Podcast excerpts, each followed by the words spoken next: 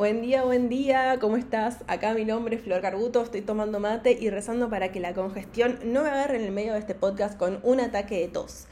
La idea de este episodio es un poco charlar sobre el caminito que yo creo que necesitamos recorrer para encontrar un trabajo que nos haga feliz, nos guste, nos expanda, nos motiva, nos encante. Porque primero para encontrar un trabajo así, necesito irme 50 pasos para atrás y empezar a preguntarme qué es lo que verdaderamente quiero, qué es lo que verdaderamente me gusta. Y es un paso que en general, no sé, no sé, vos me dirás, creo que no se habla mucho tanto de esto. Creo que hay hoy infinidad de talleres que hablan de, bueno, ya ahora que tenés la idea, bueno, ahora hagámosla. Y es, che, bueno, ¿qué me pasa con todo el camino anterior? ¿Cómo es, cómo es que encuentro esto que verdaderamente quiero hacer? Así que quiero compartirte un poco este caminito que en una especie de epifanía e iluminación esta semana mm, escribí. A ver qué te parece. Y acá quiero, quiero compartirte primero el caminito ideal, ese que sería el teórico, ese que ves en la escuela. Después quiero compartirte el caminito que yo creo que es el real, que no tiene nada que ver con el que te enseñan en la escuela, ni nada que ver con el teórico. Y después quiero que hablemos un poco sobre por qué es tan difícil encontrar esto que quiero hacer, ¿Por qué es tan difícil encontrar lo que verdaderamente me gusta hoy? Voy a hacer esta aclaración de hoy, por lo que te gusta hoy va a ser muy distinto de lo que te va a gustar mañana y probablemente sea muy distinto de lo que te gustó hace 15 años. Así que acá aprendiendo velitas a Santa Síntesis eh, y a Santa No Congestión y vamos. Acá en realidad voy a llevarte al pasado porque no sé qué tanto conoces mi historia, pero te lo voy a hacer muy chiquita. Yo a los 27 años tuve un accidente, terminé en un quirófano en la madrugada y recién a los 27 años me pregunté, me paré a preguntarme de verdad qué es lo que quería, qué es lo que me gustaba, qué es lo que me encendía. Y las primeras respuestas y las segundas y las décimas novenas fueron no sé, no sé, no sé, no sé, no sé, no sé. ¿Y cómo puede ser puede ser, esto lo vamos a charlar quizás en otro podcast, pero ¿cómo puede ser que a los 27 años, si me preguntabas, Flor, ¿qué te gusta y a qué te querés dedicar y cómo sería ese trabajo ideal? Yo te responda, no sé, no sé, no sé te lo hubiese respondido con mucha angustia también, angustia que también me comí mucho, entonces quizás si me, me encontrabas en la calle no te, no te abría tanto mi proceso, pero por mi proceso por dentro tenía mucha angustia. Y también te adelanto que todo ese espacio de no sé me llevó tres años y un montón de cosas que quizás en otros podcasts lo puedes encontrar. Así que nada, eso para decirte, recontra puede pasar, a mí me pasó a los 27, a vos te puede pasar a los 20, te puede pasar a los 40, te puede pasar a los 50. Incluso puede ser que varias veces en nuestra vida entremos en estos círculos de no sé. Es normal. Pero bueno, ahora volvamos. Te cuento este caminito de síntesis que tengo acá, pensado para compartirte. Obviamente que si entras en mi perfil de Instagram vas a ver el gráfico real. Acá yo voy a tratar de llevarte lo mejor posible. Pero bueno, si tenés intriga, entra a mi Instagram que es florcarbuto con B y doble T. Creo que el el primer paso para conectar con ese trabajo de nuestros sueños, con ese trabajo que, tiene todo lo que realmente queremos para nosotras, tiene que ver con una primera parte de, yo le llamo conexión. Una parte que tiene que ver con, para mí, empezar a desacelerar, ¿no? Empezar a apagar pilotos automáticos, empezar a darme espacios de silencio, empezar a, sí, a darme espacios de silencio, para empezar a ver qué hay debajo ¿qué hay debajo, no? ¿Qué hay? Tipo, hola, curiosidad, che, ¿cómo me siento? Che, ¿qué me pasa? Em, acá si te da curiosidad también, puedes sumarte a mi taller Amiga Baja un Cambio o como se va a llamar en el futuro, herramientas para la conexión, que, que tiene que ver con esto. Una persona que no sabe ni su segundo nombre, por así decirlo, no sabe si le gusta más el café con leche o el mate. Eh, es raro que en un segundo, en un mes, o a veces en un año, no lo sé, estoy, estoy tirando fechas porque cada proceso es único. Em, es muy difícil que alguien que esté muy desconectado de sí mismo diga, ah, ya lo está, ya lo encontré. No sé, 27 años andando en automático, ya la tengo re clara. No digo que sea imposible, ojo, digo que para mí, Flor Carbuto, estadísticamente eso es bastante extraño. Te lo digo un poco por mi historia, te lo digo porque también hace casi tres años que vengo acompañando mujeres que están en esta. Eh, entonces, para mí la primera etapa hasta de conexión tiene que ver con empezar a tomar más contacto conmigo, empezar a, de nuevo, a ver qué me pasa, qué siento, cuáles son mis ruidos, cuáles son mis incomodidades, empezar a, realmente probar mate y café con leche y preguntarme, che, ¿cuál me gusta más? A este nivel te lo digo, ¿eh? Tipo, bueno, a ver, no sé, a mí me gusta más el otoño o la primavera. Quizás vos pensás, ay, Flor, sos una pelotuda, estás diciendo esto.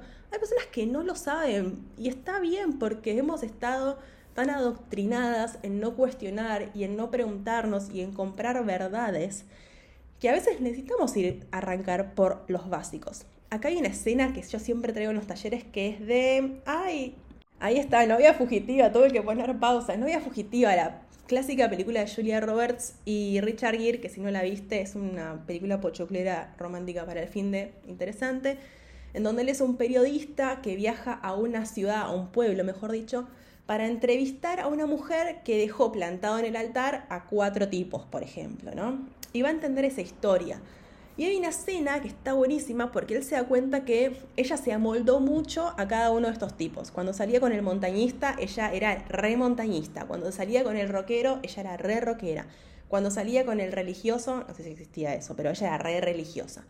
Em, y en un momento le pregunta, bueno, ¿cómo te gustan los huevos? Tipo, si te gustan huevo duro, huevo pollo, huevo revuelto. Ella dice como, bueno, no sé, porque cuando estaba con fulano comía huevo revuelto. Esto es real, no te lo estoy inventando comía huevo revuelto y cuando comía, salía con fulano, comía huevo duro y cuando. Entonces él la pone enfrente, la lleva a un bar, le hace preparar todos estos tipos de huevos y ella prueba hasta que dice, ah, mi preferido es este, ¿no? Y creo que también esta etapa de conexión tiene que ver con eso, ¿no? ¿Qué cosas me, me gustan desde lo básico? ¿Qué cosas me hacen bien? De nuevo, hacer silencio, tener rutinas de empezar a decir, bueno, a ver, me veo un video de esto, me veo una serie de esto, a ver qué me gusta. Yo recomiendo mucho escribir, escribir lo que sea, escribir catarsis, escribir no sé qué hacer con mi vida, por qué esto, por qué el otro. Empezar a, cuestionarnos cosas. En mi proyecto personal de mi Instagram hay 300 mil millones de preguntas. No sabes por dónde arrancar, pum, entra a mi Instagram, entra a los podcasts, entra, no sé, al mini curso que también está, está online. Creo que esas preguntas pueden ser grandes disparadores de momentos de conexión de nuevo, no hay un switch que uno ponga conectada, desconectada. Es un proceso de salir de una anestesia, por así decirlo. Y acá vuelvo a traer a mi suegra, que hay uno de los episodios para atrás, que ya se llama Psicóloga a los 44, que me compartió algo que a mí me encantó. Ella fue instrumentadora quirúrgica, creo que en su segunda profesión, y contaba que para anestesiar una persona en el quirófano, se iban anestesiando como de a capas, no hay tipo una inyección pum que te anestesia todo, no sé bien cómo funciona, pero que se iba anestesiando de a capas. Y cuando una persona salía de la anestesia, la anestesia iba como saliendo de a poquito y la persona iba conectando con sí misma y con el registro del mundo exterior de a poquito. Si alguna vez tuviste anestesia general, yo sí, no es que te tocan un botón y, ay, listo, ya estoy para comer una milanesa con papas fritas. No, estás medio ahí, que sí, que no, que vas, que venís. Em, y creo que este proceso de desanestesiarnos, inventando palabras, desde 1987, este proceso de salir de la anestesia es sumamente simbólico también y real en nuestra cotidianeidad. Si estamos tan enchufadas a la maquinita de comprar boludeces y a, no sé, ver de nuevo boludeces en Netflix, no digo que sean malas las boludeces, porque a veces ayudan un montón a descomprimir pero si lo único que veo son cosas que no me hacen ni pensar y que me están como poniendo muchas cosas en la cabeza, es difícil de nuevo que yo salga de ese estado al otro en un, no sé, en una semana, en un curso intensivo. Sí, quizás ese curso intensivo te da algunas herramientas, pero de ahí a que termine de salir de la anestesia, falta tiempo. Incluso creo que todos en algún punto estamos bastante anestesiados. Pero bueno, creo, creo que se espere un poco, se espere, que entiendas un poco a lo que voy que es un proceso que lleva tiempo. Y de nuevo, esta etapa de conexión, como ya la llamo, no tiene para todos un inicio y un final predeterminado. No son 45 minutos con el horno a 180 grados. Salgo, pongo el palito y me doy cuenta si ya está o no. Es algo que tiene como los inicios y los finales medios grises, que, que tiene que ver también mucho con la percepción, con ir juntando herramientas hay mucha gente que le sirve la meditación. A mí no me gusta meditar. Lo probé 18 mil millones de veces. No me gusta, me aburre. Siento que mis prácticas de conexión van con otro lado. Me gusta salir a caminar y pensar. Me gusta mucho escribir. Me gusta mucho leer también. Leer, leer y ver otros proyectos de personas que, que me incomoden. Me gusta estar con las plantas, que creo que son momentos también de, de relajo, de conexión y también entender que el proceso de conexión no es como, ah, ok, hago una meditación y tengo una epifanía. Ah, escribo una hoja de catarsis y tengo una epifanía. Bueno, quizás sí, pero lo más probable es que no. Como una práctica que necesita el tiempo para ir como entrando en nuestra cabeza, que se vuelva una especie de rutina, que se vuelva una especie de check de, che, a ver cómo estoy, y qué siento, y qué me pasó hoy, y qué me pasó con eso que me pasó hoy. Yo sé que soy una máquina de hacer preguntas, pero bueno, a mí al menos la pregunta es una herramienta que me ayuda mucho a estar en contacto conmigo misma y con lo que me pasa. Y no siempre tengo las respuestas, muchas veces no sé o no tengo ganas de entrar ahí. Pero ya el hecho de hacerme la pregunta para mí me hace avanzar 18 mil millones de casilleros, por así decirlo. Así que acá, si estás en esta etapa de conexión, pregúntale a las otras personas, che, ¿qué para estar en más en contacto con, no sé, tu voz interna o con lo que verdaderamente te pasa o qué espacios de estar con vos misma te das. De nuevo, lo que me funciona a mí puede ser que no te funcione a vos, así que es una cuestión de probar y encontrar prácticas que te sientan bien a vos.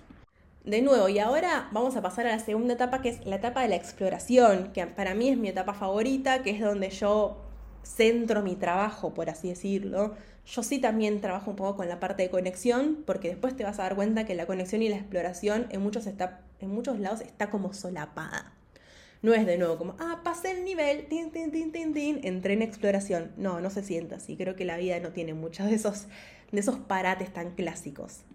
Hay mujeres, el nivel de congestión que estoy manejando en este momento es altísimo. Solo estoy esperando que se entienda un poco del otro lado, pues este va a ser un podcast largo. Así que, segunda etapa, exploración. Eh, quienes ya están un poco en contacto consigo mismas, quienes ya pueden decir, a mí Flor me gusta el café con leche de almendras, tipo fan, no, me gusta el mate, o sea, que ya tienen ya tienen un poquitito de conexión con ellas mismas, que saben, no, a mí me gusta hacer esto, me gusta dedicar tiempo para esto. Eh, un chiquitín, no hace falta mucho, entra esta etapa de exploración. Que la etapa de exploración tiene mucha pregunta, tiene mucho ejercicio, tiene mucho cuestionamiento, tiene mucho juego. También tiene mucho meter el dedo en la llaga, ¿no? Eh, para ver qué aparece, ¿no? Tiene mucho trabajar con los miedos. Para mí tiene Sí, es un momento de mucha aventura interna, digamos. Uno entra a Narnia. A mí me gusta como pensar la etapa de exploración, abrís Narnia, te metes ahí y empezás a probar, empezás a explorar, empezás a ver, bueno, y a ver esto y a ver lo otro.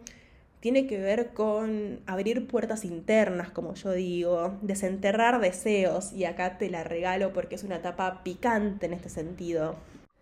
Tiene también una dualidad, porque tiene mucha, mucho momento de probar, hacer, buscar, inspirar, movernos, y también tiene una etapa de decante, ¿no?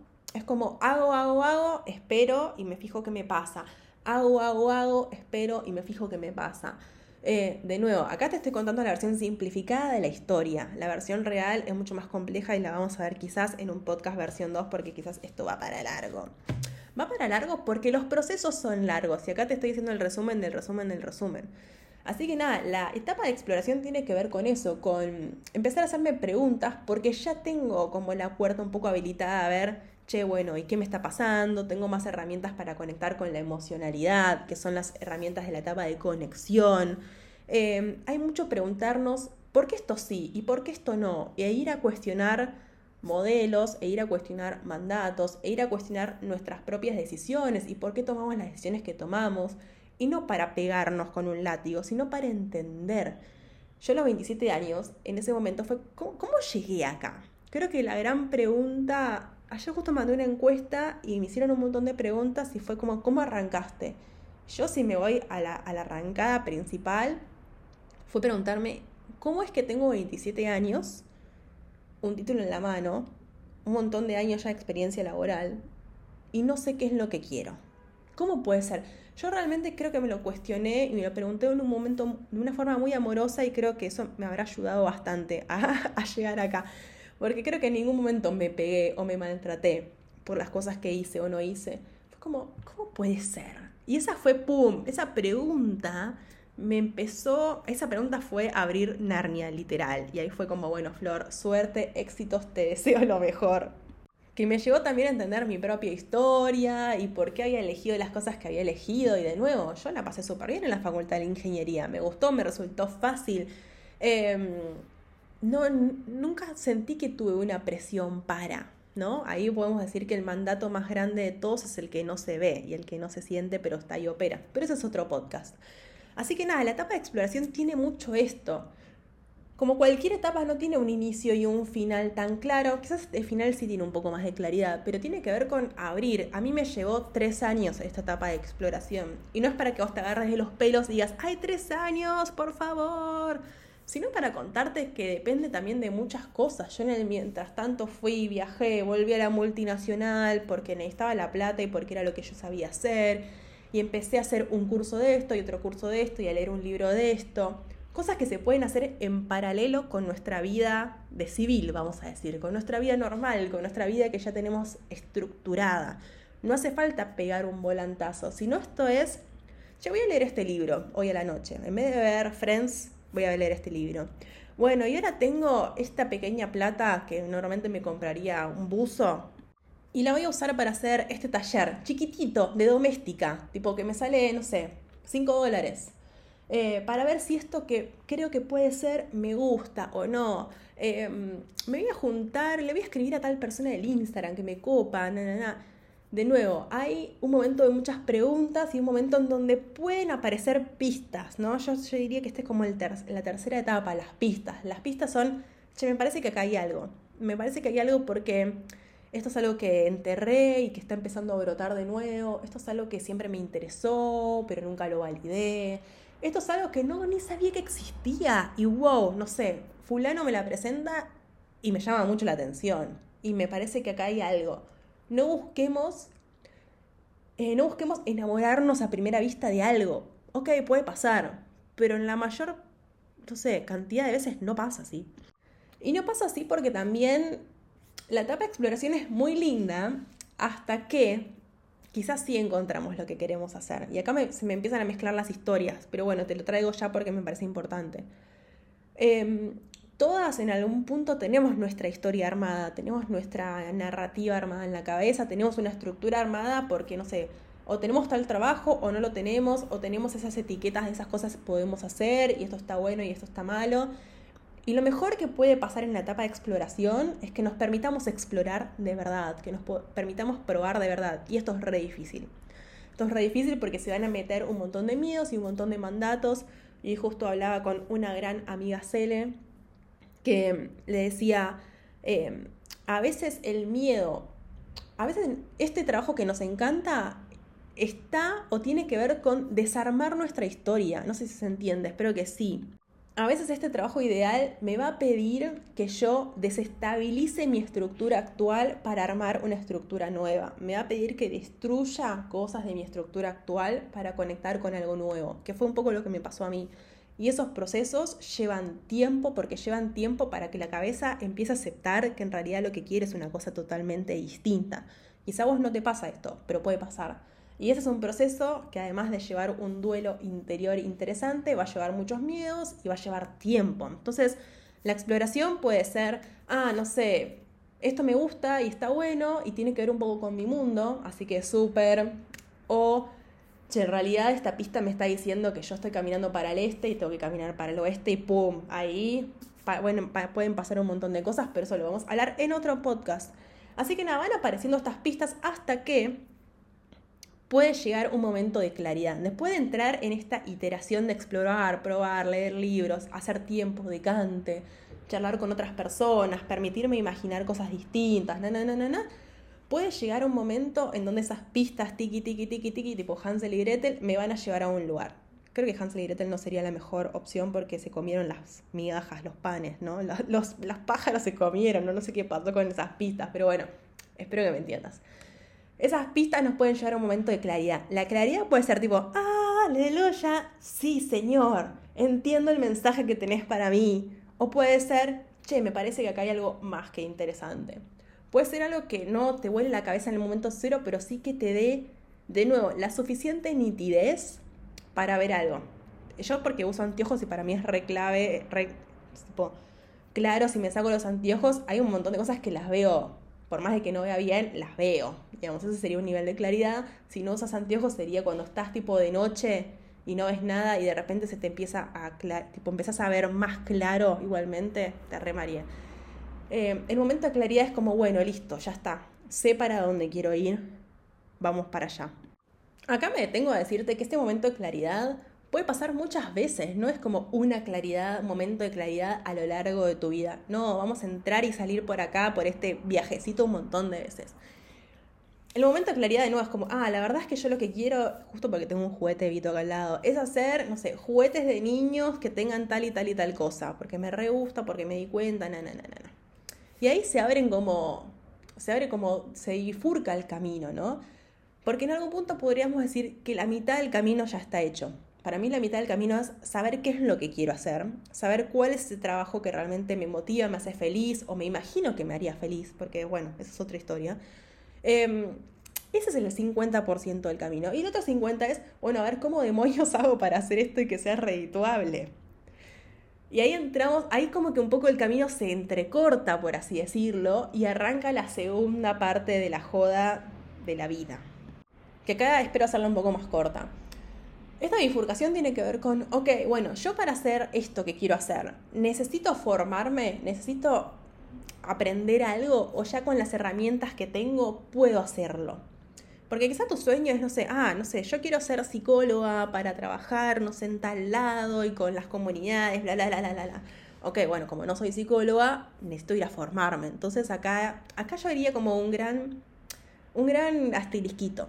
¿Es necesario que yo realmente me vaya a la facultad a estudiar psicología? Porque muchas veces encajonamos todo en una formación universitaria. Amo las formaciones universitarias porque nos dan un marco y una estructura zarpada. Pero no siempre esa es la única opción. Es la opción que más socialmente se aplaude y se celebra em, y que más se valida, pero no es la única. Entonces acá es, necesito sí o sí ir a la universidad, quiero ir a la universidad, quizás por tu historia, por tu tiempo, por no sé lo que sea, no tenés ganas. Em, te lo cuento porque a mí me pasó eso, fue como que en un momento dije, bueno, vuelvo a la facultad y me di cuenta que lo que yo estaba buscando era validación, no era deseo de ir a la facultad. Y esa validación la necesitaba trabajar por fuera de todo ese espacio. Pero bueno, es, che, necesito ir a la facultad, quizás es, sí, re, bueno, a la facultad entonces, ¿no? Em, o puedo hacer un curso más corto, o cómo me puedo formar y entrar ahí en un circuito de formación hasta que medianamente tenga las herramientas para ir poniéndolo en práctica. Eh, esto te lo estoy contando muy resumido, por favor, te lo pido. Eh, y, el otro, y el otro camino es, ah, para allá ya tengo un poco las herramientas que tengo. Entonces acá voy a pasar a lo que ya llamo es la mini prueba antes de invertir 200 mil millones de dólares, antes de renunciar al trabajo que me da seguridad económica y mental de alguna forma, voy a empezar a probar esto en mi casa. Voy a empezar a probar, no sé, hago una producción de 20 juguetes y los pruebo con los hijos de mis amigas y me fijo, o de mis amigos, a ver cómo va y qué esto y qué les gusta y qué no les gusta, ta, ta, ta. Y esto lo hago como yo siempre lo dije en un montón de podcasts, en general de 19 a 20 los fines de semana y los feriados. Y si sos madre, padre, acá es más tiempo. Y es algo que a otra persona le llevaría un año, o te puede llevar dos, te puede llevar tres, porque tenés menos tiempo disponible. Y lo recontraentiendo. Pero lo, traigo porque me parece importante. decir, bueno, lo empiezo a probar, lo empiezo a vender, me fijo cómo va, na, na, na. Y cuando ya siento que eso tiene la suficiente o sea, ya pasó por ese, por ese periodo de prueba, ese periodo de prueba en donde sé, esto me gusta efectivamente, porque a veces tenemos esta idea en la cabeza que cuando yo tenga la fábrica de juguetes para niños de la mar en coche voy a ser feliz. Bueno, de nuevo, eso yo creo que es otro podcast. Pero quizás me meto ahí y me doy cuenta que esto me gustaba más como hobby y está súper y no necesariamente lo quiero transformar en un laburo. Eh, o en realidad me doy cuenta que lo que me gusta a mí es el diseño de los juguetes y no hacerlos. Entonces, también yo siento que la vida es una, una cosa de experimentación y de probar y explorar por dónde viene la mano. Entonces, antes de pegar un volantazo, renunciar y demás, fíjate si eso verdaderamente te gusta. Más allá que Quizás lo haces, te encanta y a los tres años querés cambiar y está súper. Y a mí me ha pasado un montón de veces también. Así que también naturalicemos eso. Y una vez suponiendo que ah, los, juguetes me re gustan, bueno, ahí sí, me meto a, quizás hacerlo un poco más grande. Pero bueno, esta no es mi etapa de expertise, tampoco es la que más me interesa porque a mí me gusta mucho más Plum. Toda esa etapa de conexión, exploración y claridad, llamémosle. Así que nada, no quiero hacer este podcast tan largo, pero ese es un poco el caminito que yo creo que necesitamos para entender qué es lo que queremos y empezar a materializarlo. Y de nuevo, en el camino de materializarlo en adelante va a haber un montón de dudas y miedos y cosas que salgan bien y cosas que no salgan bien. Y, y reformular continuamente la idea y nuestro rol en eso y cómo nos sentimos. Si hay algo para mí que tiene en común todo este camino y más, es la cuestión del tiempo. Necesitamos tiempo para conectar necesitamos tiempo para explorar, necesitamos tiempo para cagarnos a piñas con los mandatos internos que tenemos en la cabeza, necesitamos tiempo para desarticularlos, necesitamos tiempo para probar, iterar, hacer un curso, hacer otro curso, em, ver qué nos pasa o de nuevo. Esa exploración y esa conexión van muy solapadas, ¿no? Tipo una con la otra en un momento. Necesitamos tiempo para habilitarnos este espacio de claridad, necesitamos tiempo para hacer estas mini pruebas, necesitamos tiempo para formarnos, necesitamos tiempo para materializar. Eh, el tiempo va a pasar igual de todas maneras. Quizás tipo, ay, Flor, es lo peor, ¿qué me estás diciendo? Bueno, yo te comparto al menos lo que yo creo, lo que yo experimenté, lo que yo también veo que pasa del otro lado. Acá no creo que haya fórmulas instantáneas para pasar de un lado a otro. Sí puede haber ciertos atajos en, no sé, gente que nos haga ciertas preguntas o en, o en entornos que estimulen más esta exploración y esta conexión y en entornos que apaguen más o castiguen más esta exploración. Pero después, la verdad, es un camino de nuevo que lleva tiempo y el tiempo va a pasar igual. Así que mi invitación hacia mí, por sobre todo, y a, vos es, bueno, como vayamos despacio, pero avancemos, ¿no? Y este avance también tiene mucho, lo que yo digo en los talleres, María La Paz. Si sos de los fines de los 80, debas entender, María La Paz era un juego que te agarrás con tus amigas de los codos y decías, María La Paz, La Paz, La Paz, un paso para atrás, para atrás, para atrás, para un costado, para el otro costado. María La Paz, La Paz, La Paz, un paso para atrás, para atrás, para atrás. Esto quiere decir que vas a dar cuatro pasos para adelante y tres para atrás. Y vas a avanzar en total uno. Y, vas a dar, y después te vas a ir para el costado, y después te vas a ir para el otro costado. Después vas a avanzar cuatro pasos para adelante y vas a dar tres para atrás. Y ese movimiento es el movimiento de este proceso también. No es siempre lineal y para adelante. Va a haber retrocesos y va a haber momentos en donde no sé, tenías las cosas claras, pero de repente aparecieron más míos y te vas a ir un poco más para atrás. Y está bien, y es el proceso, y creo que cuanto más antes podamos aceptar que el movimiento es así, es como ondulante, no sé si existe eso, pero lo vamos a decir, más tranquilas vamos a estar cuando estemos en estos momentos de más de contracción o de ir un poco más para atrás o de recalcular. Creo que también no, no vivimos en un mundo en donde se faciliten este tipo de procesos porque de nuevo se celebra el estar anestesiados o anestesiadas, se celebra el hacer lo que se tiene que hacer, entre comillas, eh, no, se, no se aplaude la exploración, el cuestionamiento, el darnos lugar para no saber, decir tipo, che, no sé.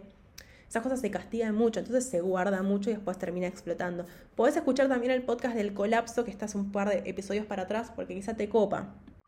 Un poco para cerrar este episodio, em, el mensaje final es, bueno, es muy posible que todo este em, proceso nos vaya a llevar mucho tiempo, como te decía recién, nos vaya a llevar muchas pruebas, nos va a llevar cosas que no salen bien y cosas que no salen mal nos va a llevar explorar por lugares que quizás al final damos la vuelta en U y volvemos. Y luego, tiempo, tiempo, tiempo, tiempo. Tiempo que, que no es que solo estamos haciendo esto en nuestras vidas. Tenemos nuestros trabajos y tenemos otras responsabilidades y tenemos, no sé, las pandemias y tenemos quizás hijos o hijas o personas a las que cuidamos o, no sé, martes 13 por dando vueltas por todos lados o vivimos en un país como Argentina que siempre hay una. Entonces, eh, es difícil. Mi invitación es, por un lado, ¿cómo puedo darme un espacio, yo lo llamo semanal, pero quizá para nosotros es quincenal o lo que sea, para tomar contacto con esto? De nuevo, quizás es los jueves de 17 a 18 va a ser mi ratito para leer un libro nuevo explorar un poco o empezar a diseñar algún juguete de lo que estamos hablando. Y otra cosa es cómo podemos vivir entendiendo que vivimos en este mundo cambiante, que además tenemos otras responsabilidades y otras cosas, como te decía. ¿Cómo podemos vivir todo este proceso de una manera amorosa con nosotras mismas? Y como creo que esta pregunta es muy potente, te la voy a repetir. ¿Cómo podemos vivir todo este proceso de exploración, por sobre todo, y materialización, de una manera amorosa con nosotras mismas? Acá pone pausa y contestatelo. Te prometo que no vamos a estar mucho más tiempo en el podcast. Pero me parece, nada, parece clave, porque si encima nos ponemos más presión, si encima nos juzgamos, si encima nos maltratamos, se vuelve algo insostenible y se vuelve algo frustrante, que ya tiene bastante frustración de por sí. Eh, y algo que podría ser lindo en algún punto se vuelve pesado, horrible y empezamos a detestar este tipo de preguntas y hacerle de la existencia de esta vida una existencia más pesada de lo que ya es. Así que bueno, espero haberte acompañado un poco en este camino, darte algunas pistas y algunas puntas, traerte un poco de paz y amor a este proceso. Y nada, agradecerte por llegar hasta acá. Como siempre, si te gustó este episodio, contame, si no también, y si me querés invitar un cafecito por este episodio, yo feliz de poder recibirlo. Em, así que bueno, nada, eso, te mando un abrazo muy grande y nos vemos para los próximos capítulos. Adiós.